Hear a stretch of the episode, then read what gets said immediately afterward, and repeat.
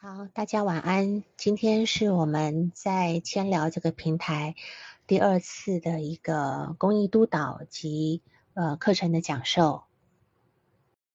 有一位老师是安然心理的老师是吧？呃，要提报个案是吗？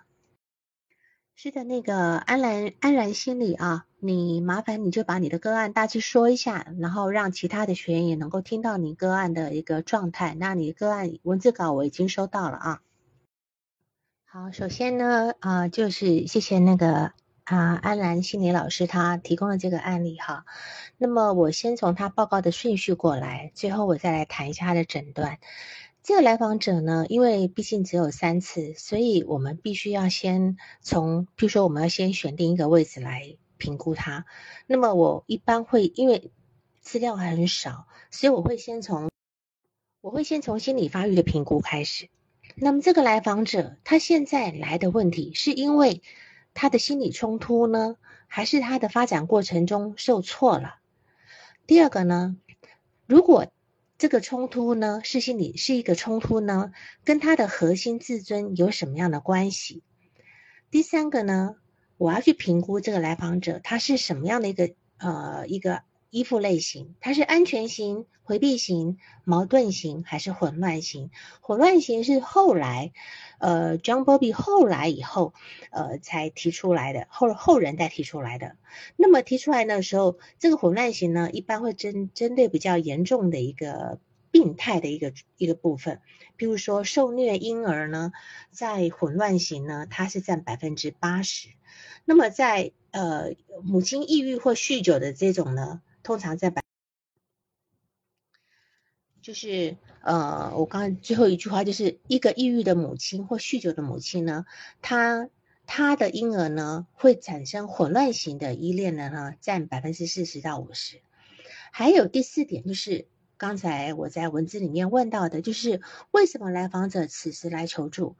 以前有过类似的问题吗？这个非常的重要，就他为什么要来的这件事情是极其重要的。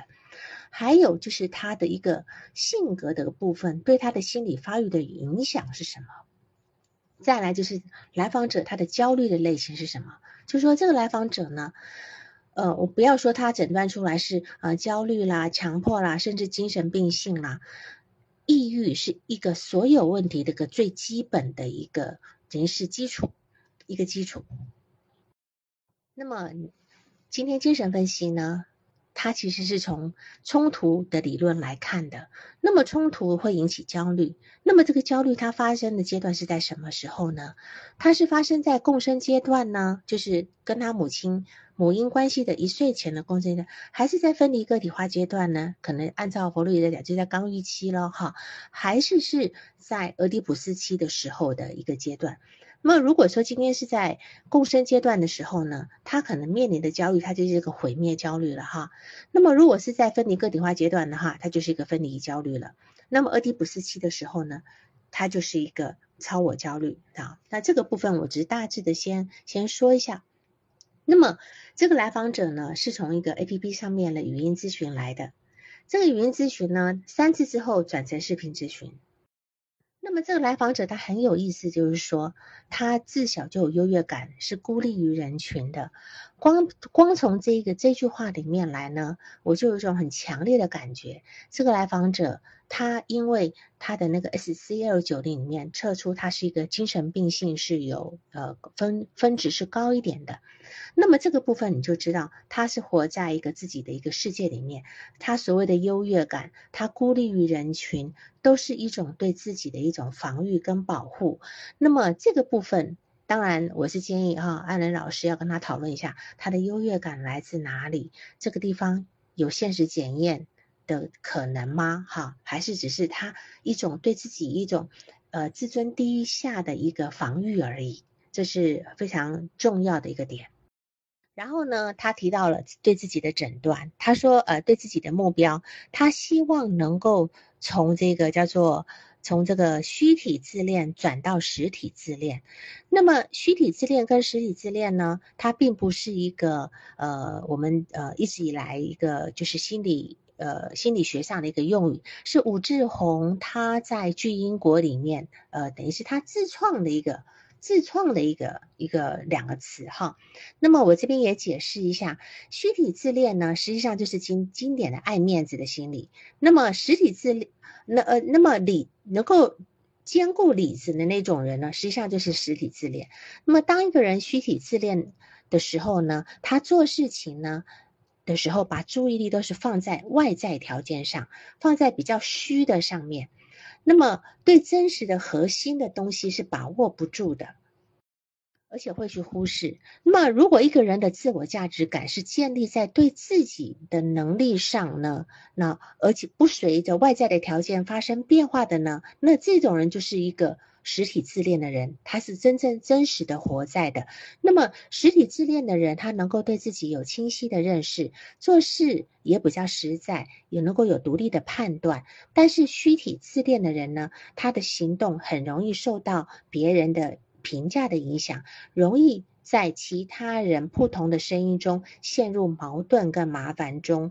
那么，我对这个小张的这个评估就在这个地方，他是一个没有自我核心价值的人，他的那个所谓的自我感觉良好、很优越感，其实都是一种虚的一种自我防御的一个需求。还有另外一点就是他，他讲到就是说他要报复。呃，一个曾经追求过他的一个女孩子，那么他希望能够让对方有一种感受到这个痛苦。这一点呢，咨询师也有同样的感觉。这一点，这一点要特别特别的注意。为什么呢？因为这个地方一定有他内在的一个呃一个呃问题点。那么咨询师在这点上面很敏感的感觉到了，这个好像来访者对女性是有仇恨的。这个部分以后成为一个重点工作。为这个仇恨从哪里来？当然，原生的仇恨一定是来自于母婴关系。这个地方我只是先提一下，因为没有其他的资料哈。当然，在这个地方，咨询师跟来访者是一致性的反移情，一致。那我后面再来讲这一致性反移情的一个意思。那么，我们根据他的那个 S C 二九零的一个显示哈，咨询师担心他的精神病性这个部分需不需要到呃医院再去做测评？那么现在是这样子，就是说。他的一个强迫症状排的是最后面嘛，哈，第四个，第四个。那么这个强迫症状，其实我觉得指的是人际敏感，他会在很多小事情的地方反复的思维别人是怎么想的，别人怎么看我的，成为一种一种强迫思维的一个状态。我相信他的强迫症状指的是这一个部分。然后呢，呃。在人际关系敏感的这个部分呢，其实就是他重中之重的一个问题了哈。他在人际关系中的一个自卑感、心神不安、明显的不自在，以及在人际交流中的一个不良的自我暗示、消极的期待，都是这方面很典型的原因。譬如说，他刚才咨询师提到了，咨询师一旦不讲话的时候，他会觉得咨询师在做其他事情。啊，他会觉得咨询师没有在关心他，没有在关注他。事实上，他用了大量的投射，而且这种投射都是投射别人对他不好的。那在这个地方多多少少带了一点破坏妄妄想，所以这地方可能会造成他在精神病性这个测测测验的这个地方分数高的原因。那么，因为一个人如果大量使用的投射机制的话呢，就会造成这种状态。因为他只活在自己的世界里面，他不知道外面的世界是什么。他大量的在自己的内在世界里面去想象外在的世界。事实上，一个精神病性的人就是这样的一个一个状态。那个安安然心理老师，如果你有任何需要，呃，刚刚我讲的这一连串，你有需要补充或者是提问的，跟我交流的话，你在呃随时。呃，就是打字进来没关哎，打呃就是语音进来，我会只我会听到。然后呢，在这个呃精神病性的这个部分呢，我刚刚已经做了一个解释了哈。然后在抑郁的部分呢，因为呢他在方方面面受挫，他今天在一个自己的自我的一个象牙塔里面，他搞不清楚外面是什么，所以变成他有很多行为没有办法跟外面对接。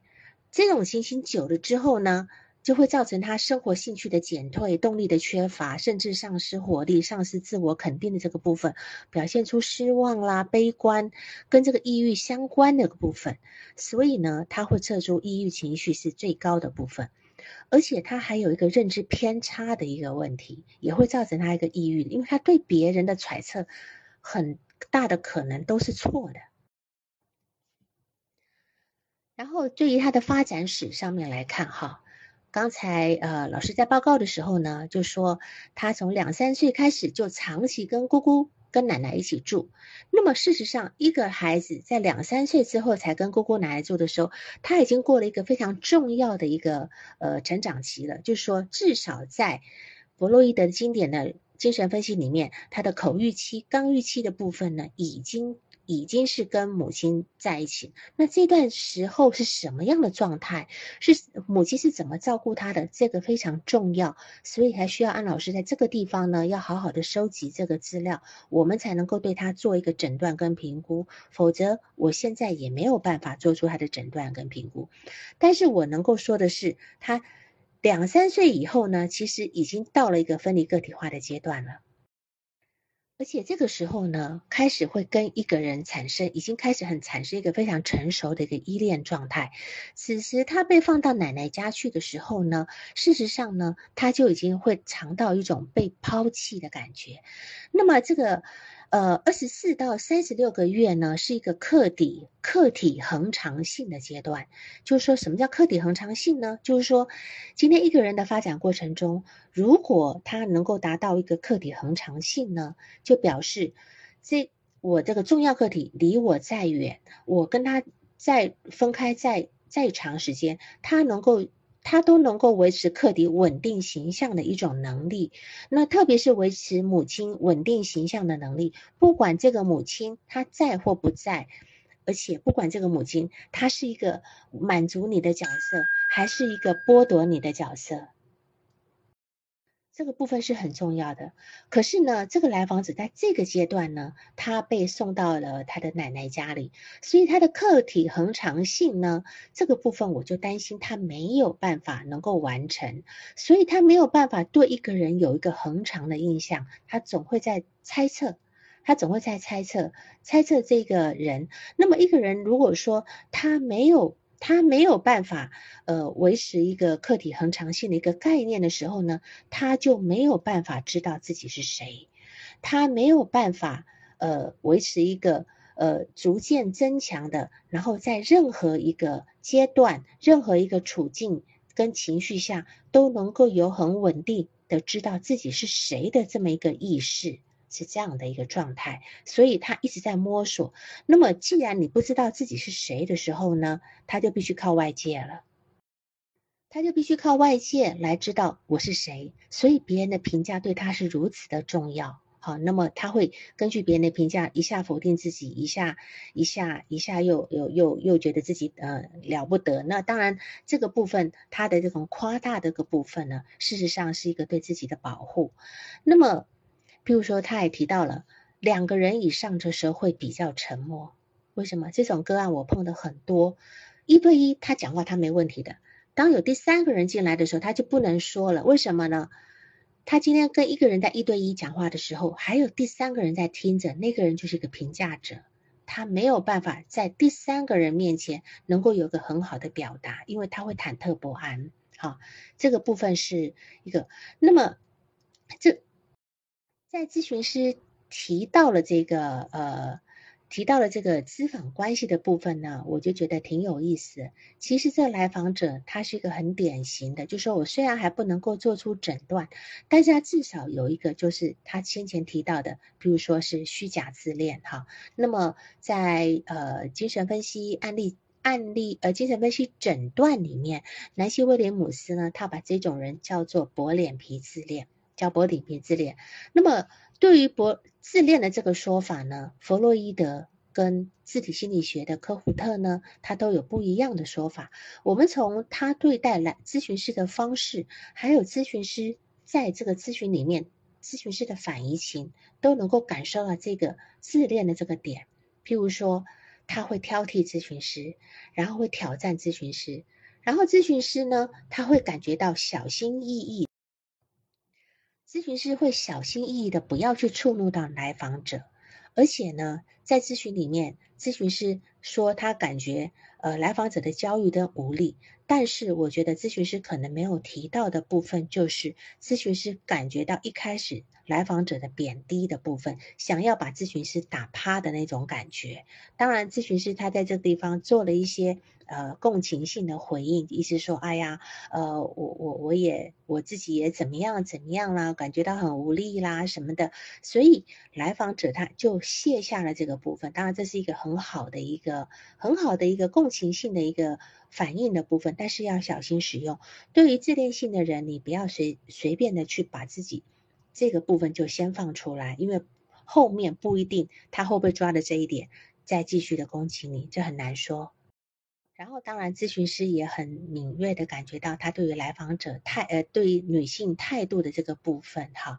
那么，这个这个情绪呢，我觉得呢，呃，如果是来访者呃，如果是咨询师感受到的这个反移情呢，就表示这个来访者在这个点上有很深沉的压抑的情绪，或者是他极力要掩饰的部分。那当然，呃，咨询师跟来访者他一致性的反移情是什么呢？两个人都担心害怕，而且呢，还会感觉到承受愤怒时的一个一个一个慌张。第三个，他们同时都有一点沾沾自喜跟不确定。咨询师有点沾沾自喜、不确定，来访者也在这件这个地方里面对咨询师打压咨询师，呃，或者是挑剔咨询师的这个部分也会沾沾自喜，那但是还带着一点不。这个部分呢，就是两个人在一致性的反移情上面是一样的一个同频的一个状态。好，这是呃我要说的这个部分。然后，呃，我们要怎么做呢？哈，我们要怎么做呢？就是咨询师在这个地方呢，你要去深度共情他，因为他其实呢防御很深，防御他自己脆弱的自尊。那么这个这个人呢？我们今天深度的共情部分，就是替他去表达他说不出来的那种感感觉，替他去语言化。然后还有一件事情，就是咨询师他一边做咨询的时候在做笔记。这个地方呢，我是建议，呃，新手咨询师最好不要做笔记，最好不要你你可以在咨询过后赶紧把你的记录写下。因为你在做笔记的时候呢，会妨碍到你在体验来访者内心深层的部分。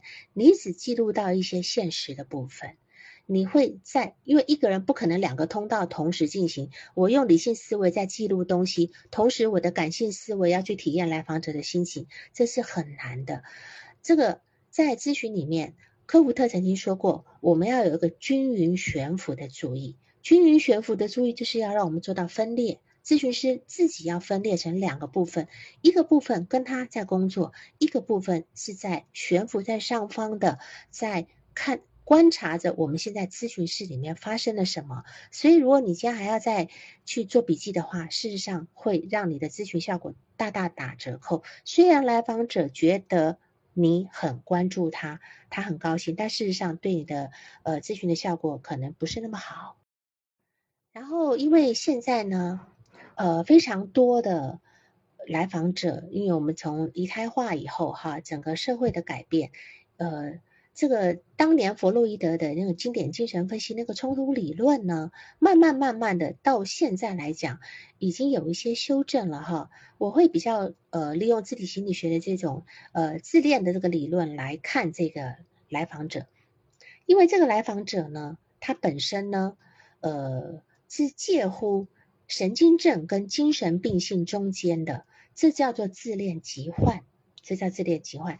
那么弗洛伊德他认为自恋是发展一开始是正常的，他把自恋定义为自恋呃一种利比多对自我的一个灌注，也就是把能量投注于自我。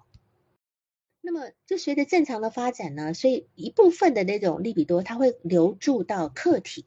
所以弗洛伊德认为说，自恋呢，就是呃，先从自体性欲开始，然后发展成自恋，自恋呢再发展成客体爱。那么发展成客体爱的时候，就是我们能够对一个人产生一个爱的感觉的时候，这是一个完整的一个发展过程。所以弗洛伊德会认为，自恋的人是不能够做咨询的，因为自恋的人还没有发展到客体爱，然后呢，他无法对咨询师产生移情，所以他不能够做咨询。那这是这这个是弗洛伊德一个单轴的一个概念。一个单轴的概念，他认为自恋力比多跟客体力比多是一个对立的。那一方面如果投注的越多，另外一方面就消耗的越多。哈，那么但是这这个是一个经典的精神分析的一个看法。可是面对现在越来越多的一个自恋疾患的人怎么办呢？我们咨询还是要做的，对吧？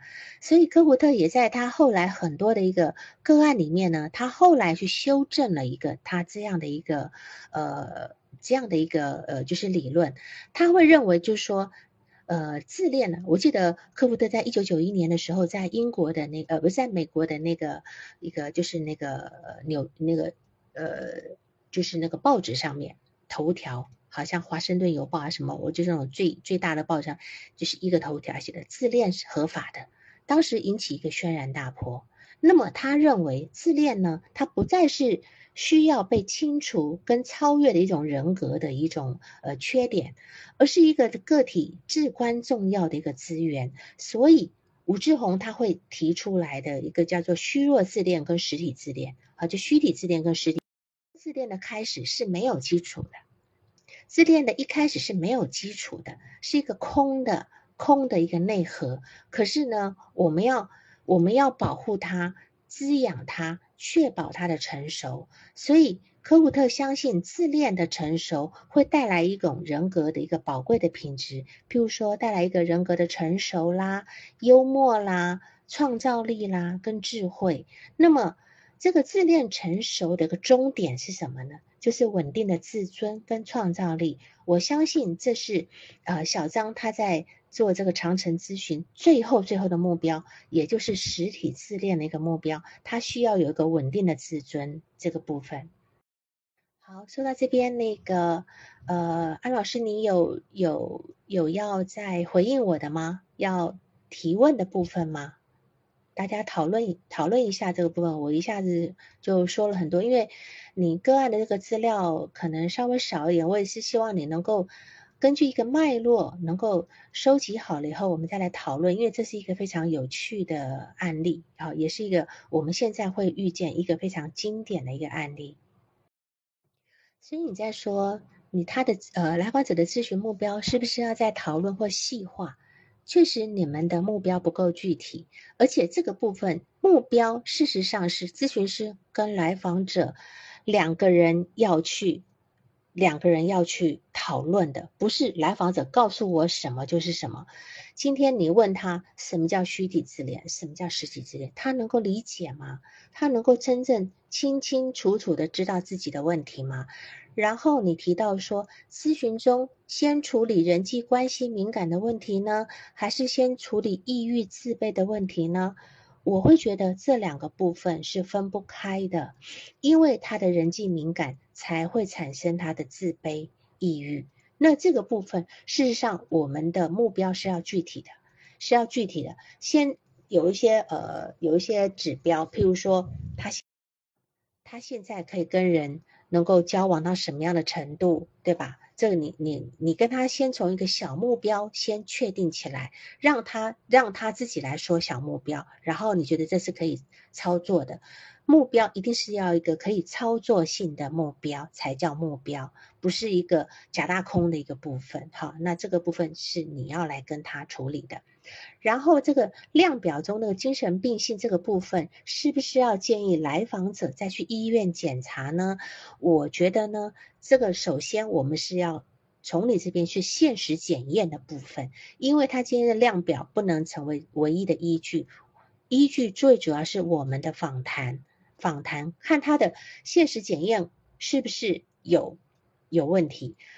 那么他的现实检验确实有问题，有问题在哪里呢？他没有办法理解别人的话，他没有办法理解别人的话，他都在自己的想象里面去工作、去揣测，所以他这么他一种负性的揣测部分呢，出去了之后呢，就成为他一种行为，然后就跟别人把关系给破坏了。好，这个部分是他在精神病系里面表现的比较多的部分。这里你要做的比较多的呢，是再三的呈现他的不合理的状态，然后呈现给他，然后再做现实检验的部分。这个部分要一而再、再而三的一直去做，做到他真正能够感觉到，哦，他好像在某一些事情的认知偏差上面呢，能够自己能够。察觉哦，我这里好像有点想的不太对啊，别人也不是这么想的。你可以以你自己的感觉来跟他讨论，就像就像他今天认为你是没有在关注他的，你不知道在做什么事情，事实上你是在做笔记，对吧？那么他今天愿意把这种感觉说出来，很好，能够你可以跟他检验这个现实。那么。在很多事情上面，你也同样要这样子去问他说：“那你是怎么想的？”然后你再根据人之常情的去回应他。这一而再，再而三，这是这样的工作要做非常的久。所以诊断的部分呢，我刚才也说了，我大概只能够先诊断他这个自恋人格的部分，因为你只有三次资料还没有收集的齐全，我也没有办法去做再更进一步的诊断。而且现在事实上我们在做，我们在做呃这个在做咨询的时候，我们并不轻易下诊断，因为一轻易，我们顶多在人格类型做一下。做一下诊，然后或者是说我他今天的问题是出现在额前期，还是刚预期，还是在俄狄浦斯期，好，还还是等等的这样的部分。那么它的重点在呃呃自尊的缺乏的部分呢，啊，还是一个静音缺失的部分，等等等等，这个部分我们是这样子去做，我们就不去做很精细的一个诊断，因为诊断下的越细，越把你的越把你往后的路限死。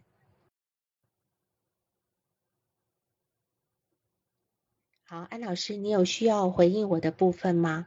如果有的话，你这边可以提出来，因为我刚才说了蛮多的哈，我也不知道你能不能消化。然后，呃，有需要再往下讨论的，或者哪几个点不清晰的，你都可以说出来。啊，是的，这个时间呢，我就希望你能够弄清楚，因为这非常重要。他到底在母亲的身边呢，待了多长的时间？然后那段在母亲身边的关系又是怎么样的？呃，我相信也可以从奶奶那边能够得到一些信息哈，就是他如果去他跟奶奶那边询问是可以的。另外呢，就是说一个母亲不在孩子身边，很小就不在孩子身边，事实上是给孩子一个非常大的一个想象空间的。这个孩子呢是怎么想象离离我远远的母亲？他是怎么看我的？他是爱我的还是讨厌我的？这个都会在他的内在形成一种呃对对个人的一个评价。那么这个部分，如果说今天他没有办法从呃妈妈那边得到一种很安全的感觉，因为有一些留守儿童呢，就是。呃，他会感觉到哦，妈妈是很爱我的，所以他在外面赚钱是要回来给我花的。那这样的孩子，他内在那个部分的安全感，跟你这个小张呢是完全不一样。这小张他应该是活在一个呃，就是总觉得自己是一个被抛弃的一个状态里面。虽然有奶奶的细心照顾，但是奶奶毕竟取代不了母亲。如果他是一开始一出生就给奶奶带。好，可能一生下来，然后妈妈也在奶奶那边坐月子，奶奶也在身边，奶奶同时就接手过来带，或许还好一点。但如果说是可能带了几个月之后呢，再转去给奶奶带，就是这种很突然之间的一个换手，其实对孩子来讲都是一个非常可怕的感觉。哈，我们自己想想看，我们大人呢突然之间要搬家，呃，从一个国家搬到另外一个国家去的时候，其实那种适应那种。呃，那种内在的崩解感就已经很厉害了。不要讲一个小小婴儿在面临那样的一个状态里面，所以这个部分是你可以再去呃再去核实一下的。然后把他的一些呃整个成长的，因为我看到你是按照我给给你们的那一种案例报告的格式写，里面还有一大部分，我我建议你可以补充好，就是他的关系的部分，他呃跟。老板是什么关系，跟同事什么关系，写的细致一点，因为这个关系的部分就是他内在客体关系的一个呈现。好，好，安老师，你现在还有什么要补充的吗？下次要报个案的人呢，你就直接就是按着这个录音键，就让他一直说没有关系，因为他是他六十秒到了，他就会往前跳。可能就就不用等到好像听完我这次讲讲了以后你再录，因为这样子会很会很浪费时间的，变成我们能够呃工作的时间就会相对的少很多哈。呃，有人提到了有自恋的部分，是不是就不适合做认知哈？事实上，刚才我也提到了，就是他自恋的部分，是因为他锁在自己的精神世界里面，他的精神世界跟外。跟外界的连接是有是有断裂的，有断裂呢，那这个部分会会表现出一种精神病性，它但是它不是一个呃所谓那种呃就是所谓的真正的精神分裂那种精神病性的部分，它这是一个呃就是一个认一个认知偏差的部分，那这个部分事实上我们要一直要去核实现实的，一直在做检验，一直在做呈现，这个部分。也可以算是一种认知调整。好，那个管理员说时间到了，我们应该结束了哈。那么记得下一次报个案的人呢，你就一句一句接着念，这样子就可以节省很多时间，也可以争取我们可以多讨论一点。好，那就这样子，晚安啊。